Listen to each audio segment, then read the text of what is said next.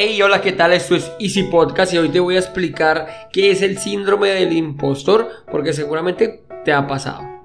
They tell me that I'm never gonna make it They want me to do something that could make sense They hate when I keep dreaming I'll be famous But I don't give a fuck, I'ma keep chasing Bienvenidos a Easy Podcast, el podcast, el programa donde hablamos de marketing digital y tecnología en tu idioma. Quiero recordarte que en Asisten.co tenemos desarrollo web, marketing digital y ahora cursos online con todo lo necesario, todo lo que necesitas para el marketing online para emprendedores.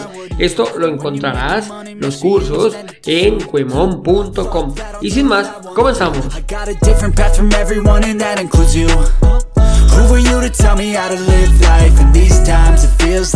Episodio 156 del 7 de julio del 2023.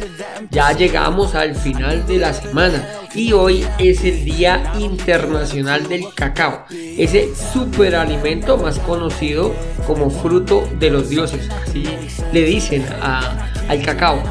Pero ojo, antes que te pongas feliz de comerlo, recuerda que no tiene nada que ver con el chocolate que comemos habitualmente, las chocolatinas, el cual tiene una media de 80% de azúcar.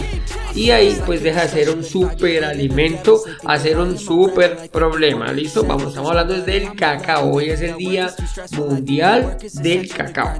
¿Y por qué te digo o por qué te nombro el chocolate? Porque el cacao se obtiene, el, perdón, el chocolate se obtiene del cacao por si no lo sabías. Pero pues la verdad es que para llegar al chocolate lo que se hace es tostarlo, lo que hacen es sacarlo, es una, una pepa por decirlo así, grande del cual salen pepitas más pequeñitas, esas se sacan, se ponen a tostar y bueno, dependiendo cómo se toste o no, pues va a dar eh, la pureza o la calidad del chocolate. Bueno, esto una vez se, se tritura, se le agrega azúcar y aquí es donde viene el inconveniente. Así que en teoría podemos decir que si el chocolate eh, entre más amargo, mejor, ya que el cacao es amargo, si no le agregamos azúcar sería totalmente amargo y en su mejor versión es sin azúcar añadido. Bueno, ya, ya me, me sonó como una propaganda, ¿no? Pero bueno, la verdad es esa. El porcentaje del chocolate, hay unas, bueno, acuerda, en Andorra, en Andorra se podía comprar el chocolate dependiendo el gramaje del, chocolate, del dulce, del cacao. Entonces esto pues hacía que fuera muy amargo o menos amargo. Ahora, digámoslo así, lo voy entendiendo. Como curiosidades, en algunas culturas precolombinas el cacao era utilizado como una moneda. Recuerda, bueno, no sé si lo sabías, pero el tema del cacao es más de Centroamérica y posteriormente pasa a Suramérica, países tropicales donde se daba este fruto. Los europeos conocieron el cacao después de la conquista y colonización de América y posteriormente fue considerado como un artículo de lujo. Esto pues por ahí le leí, eh, Cristóbal Colón fue el primero, primer español que probó el cacao. Y otra curiosidad es que el monasterio de Piedra en España fue el primer lugar donde se elaboró el chocolate en Europa en el año de 1524. Y tuve la oportunidad de conocer el monasterio de Piedra. Ah, Bueno, a un par de monasterios eh, y este es uno de los que tuve el honor de conocer. Bueno, ahora sí, como dijo el dermatólogo, al grano. Hoy te voy a hablar del síndrome del impostor. Listo, lo primero es identificarlo. No sé si alguna vez has sentido que no mereces tus logros o que estás en un trabajo o que te están pagando como más de lo que tú crees que deberían de pagarte, o sea, te sientes como si fueras un fraude, como si estuvieras engañando. Aquí es donde aparece el síndrome del impostor. Voy a explicarte por qué sucede este fenómeno, ¿vale? Lo primero y más o menos cómo podrías evitarlo o cómo, so- bueno, te voy a dar como unas claves, por decirlo de alguna manera, para que te apartes de ese síndrome del impostor que, que, que no nos hace bien. Listo, entonces, el síndrome del impostor, eh, eso es un fenómeno psicológico que afecta a muchísimas personas, muchas más de las que tú crees, no solo, solo te pasa a ti, le puede pasar a tu jefe, a personas que están superiores, a personas que incluso pues aparentemente están muy bien en, en su cargo, sea laboral o personal, pero sienten esto, que sienten que no están o que no merecen donde están. Aquí es donde aparece ese síndrome del impostor. Es caracterizado por la sensación de ser un fraude, que tú te sientes que estás engañando a las demás personas, que no mereces tus logros o que, que, bueno, que no mereces lo que te están dando, ya sea logros o sea la remuneración que estás obteniendo. Las personas que padecen el síndrome del impostor tienden a atribuir sus éxitos a la suerte o a circunstancias externas, mientras que atribuyen sus fracasos a su propia incompetencia. Muchas veces pensamos que de pronto el...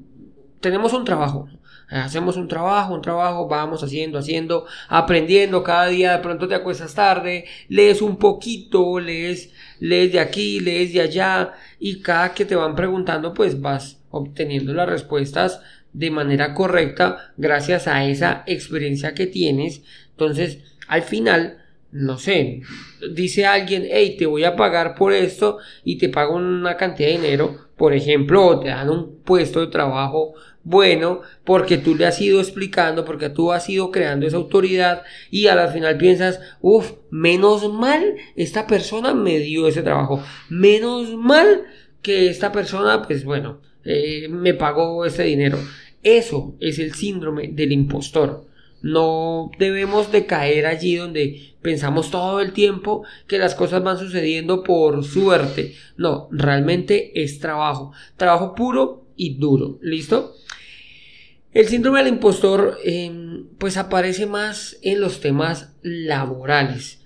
Pues ¿por qué lo digo? Porque es que en el ámbito laboral es cuando tenemos, por decirlo de alguna manera, la posibilidad de explicar o de mostrar lo que sabemos.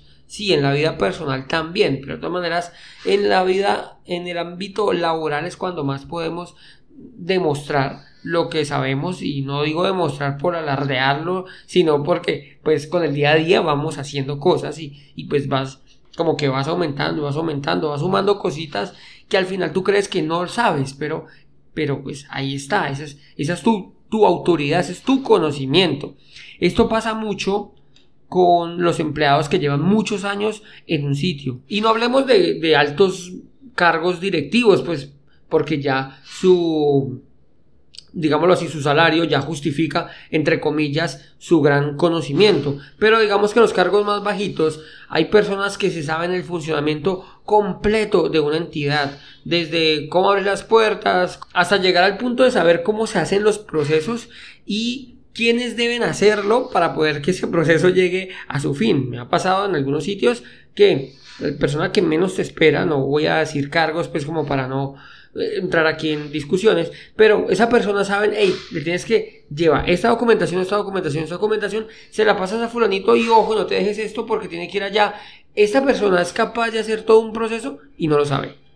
De acuerdo, tú le preguntas, tú a esa persona le llegas a decir, hey, te ofrezco ser el coordinador de ese equipo y te va a decir, no, porque yo no sé. Entonces, aquí aparece ese, ese síndrome del impostor en el cual tú crees que no, que, que, que no lo sabes, que no, que eres un fracaso, que estás como engañando a las personas y no es así. ¿Listo? Esto aparece, recordemos, en todos los ámbitos y en todos los cargos. Hay cuatro claves para evitar el síndrome del impostor. No te estoy diciendo que no existan más, ni te estoy diciendo que estas son las definitivas. No, sin embargo, digámoslo así, podemos identificar cuatro claves importantes. Una, la primera sería reconocer tus logros. Aprende a valorar todos y cada uno de tus éxitos, de lo que tú haces. E incluso, pues puedes celebrarlo. Hay pequeños logros que para nadie significan nada. Por ejemplo, no sé, ganar tu primer dólar, por ejemplo, ah, de manera pues automatizada, por decirlo de alguna manera. Hey, celébralo.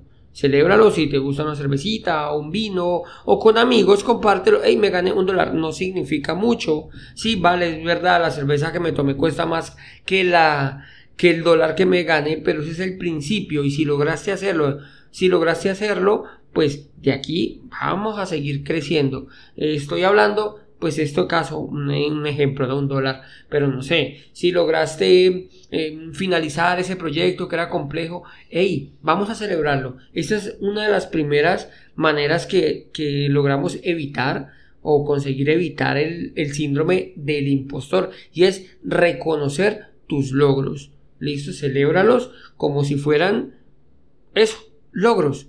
Porque muchas veces damos por sentado, ah, bueno, listo, ya pasé esa licitación y ya me la gané y, ah, porque si, no, no, no, hey, a ver, presentamos la licitación, no la ganamos, vamos a celebrarlo, ya que viene trabajo detrás, sí, y bastante, vale, pero de momento tengo mi logro. Lo segundo, acepta que nadie es perfecto. Hay un error muy habitual y es buscar la perfección. Todos tenemos errores. Listo, y nos enfrentamos a desafíos en el camino todo el tiempo. Así que aceptemos que esto hace parte del proceso y no te castigues por eso. Cometer errores es humano. Listo, nadie es perfecto. No busque la perfección. Vamos a arrancar. Si yo busco la perfección, yo quiero ser el mejor en lo que hagas, en lo que quieras que hagas. Ey, ojo, en ese camino vas a tener muchísimas frustraciones porque pues a ver, la perfección es un tema muy relativo, ¿no? Entonces, lo que yo creo que es perfecto para mí, pues para otro va a ser que no. ¿Y esto qué va a hacer? Me va a generar una frustración. Y a la larga, ¿en qué? Pues un síndrome del impostor, porque hay personas que me reconocen porque soy muy bueno, pero yo no soy el mejor, o para mí no soy el mejor, entonces, pues voy a caer en este síndrome del impostor. Voy a sentir que estoy engañando a las personas. Entonces, lo segundo es acepta que nadie es perfecto. Listo, una vez aceptamos aquí, vamos a tener, vamos a arrancar, que es lo importante, y aceptémoslo. Aceptémoslo que esto puede salir como, como, no como lo esperábamos, entonces, bueno, no pasa nada, seguimos y hace parte del proceso. Lo tercero, busca apoyo. Y cuando te digo busca apoyo, bueno, si es psicológico, pues bueno, está bien, pero está bien hablar con tus amigos, con tus familiares, con personas que de pronto valoran tu conocimiento. Y muchas personas que dicen, no, es que tú eres el gurú del tal tema, es que tú eres el que sabe, tú eres el que, ok, hey, pues algunos lo llamarán un baño de, ego, pero es que realmente eso es lo que nos hace falta, listo, sentirnos que tenemos autoridad en ese tema, que ese conocimiento que tú tienes es importante, entonces de eso está bien hablar con tus familiares, hablar con amigos que valoren lo que tú sabes. Muchas, muchas personas, em, no sé, como que no, no se percatan de que, de que ese conocimiento que tienen es valiosísimo. Y da igual, no estoy hablando de, no, es que el que más sabe crear páginas, el que más sabe de computadores, el que más sabe de física cuántica, nuclear, no. Estamos hablando de cosas muy normalitas, o sea, hey, que te gusta la madera y te gusta hacer cositas en madera, hey, pues dilo, habla con los amigos y te van a decir, no, es que vos lo haces muy bien, es que vos lo cortas bien, es que vos lo pegas bien, lo que sea, hay muchísimas, créeme que todos y cada uno de nosotros somos especialistas o tenemos autoridad en un tema. Entonces, el tercero es busca ayuda de amigos y busca ayuda de familiares en los cuales te van a dar como ese subidón como, como ese baño a tu ego, pero pues que a la larga te va a evitar caer en el síndrome del impostor. Y por último, son tus creencias. Ojo, estas últimas son importantísimas. Muchas veces eh, desde pequeños nos han enseñado algo y bueno, uno de los errores que siento que, que siempre nos ha enseñado eh, es, buscar la perfección. Ey, busca la perfección. Eso te va a llevar perfectamente, te va a llevar a cometer errores. Esa búsqueda esa perfección te va a llevar a una perfecta frustración porque no logras ser el mejor. Piensa, siempre va a haber alguien mejor, siempre. Y el tema de ser mejor o no es muy relativo. Vamos a ser muy buenos, claro, vamos a buscar ser los mejores, claro, pero quítate de la cabeza que tienes que llegar a ser el mejor. Vamos a sacarte o saca de tu cabeza ese tema, esa, esa creencia a que, ah, es que es que no soy el mejor. Es que yo no lo hago bien. Es que no, vamos a quitarnos eso de encima. Quítate, rompe esas barreras que son mentales. Listo, entonces, retírate esas barreras, ya verás cómo vas a disfrutar lo que estás haciendo. Una vez lo disfrutas, pues te va a funcionar incluso mejor y vas a evitar caer en el síndrome del impostor. Por último, pues toco un temita y es que el síndrome del impostor igual le puede pasar a una mujer que a un hombre. Sin embargo, las mujeres son más propensas a tener o a padecer de este síntoma del síndrome porque, mm, bueno, no te sabría decir exactamente el por qué, pero sé que influye mucho la presión social, los estereotipos de género, siempre dicen, no, que una mujer no puede hacerlo igual que un hombre, y si esa mujer lo está haciendo igual o mejor que un hombre, pues tranquilamente puede pensar que lo está haciendo mal o que no lo está haciendo tan bien. Digamos que hoy en día no es tan habitual esa diferencia de género que existía hace unos cuantos años, sin embargo, aún aparece algún, alguna, hay personas por ahí que les parece que una mujer pues no lo hace tan bien. Entonces, digamos que las mujeres son más propensas. Para esto, pues hay una serie de estrategias que pueden seguir las mujeres. Si me estás escuchando y eres, y eres una mujer, pues una, hay cuatro estrategias que se pueden seguir, que es construir una red de apoyo que conecta a las mujeres para que experimentan el síndrome del impostor y comparten sus experiencias. Esto lo que va a hacer es brindar un espacio como más seguro para expresarse y recibir el apoyo necesario. El segundo sería desafiar los estereotipos de género. Reconoce que los estereotipos y las expectativas sociales pueden influir en tu percepción de ti misma. Rompe con esos estereotipos y confía en tus habilidades y logros. El tercero, impulsa tu confianza. Participa en actividades que te ayuden a fortalecer tu confianza y el autoestima. Esto puede incluir pues, la adquisición de nuevas habilidades, la búsqueda de optimización del liderazgo y el establecimiento de metas alcanzables. Y el cuarto sería pues el primero de lo que se había dicho anteriormente, que es celebra tus éxitos, reconoce tus logros y celebra todas y cada uno de tus victorias, así sean grandes o sean pequeñas. Esto te recordará tus capacidades y te ayudará a combatir las dudas que surgen con el síndrome del impostor. Entonces, hasta aquí llega el episodio del día de hoy quería darte, quería hacer un poquito más cortico, pero bueno, este, este síndrome del impostor, pensé que ya había hablado de él y es, y es un tema que siempre está por allí, está muy presente. Muchas personas lo padecen y ni siquiera se dan cuenta, entonces si eres así, intenta seguir las claves que te di para superarlo. ¿De acuerdo? Eh, hasta aquí el episodio. Antes de despedirme quiero, como siempre, agradecerte y si te gustó, no olvides dejarme 5 estrellas en la plataforma que me estás escuchando. La calificación es importante para que tengamos más autoridad en la plataforma. Bueno, en fin, ya sabes que es fin de semana, así que a descansar. Nos escuchamos el próximo lunes y recuerda que un viaje de mil kilómetros comienza con un primer paso. Chao, chao. tchau.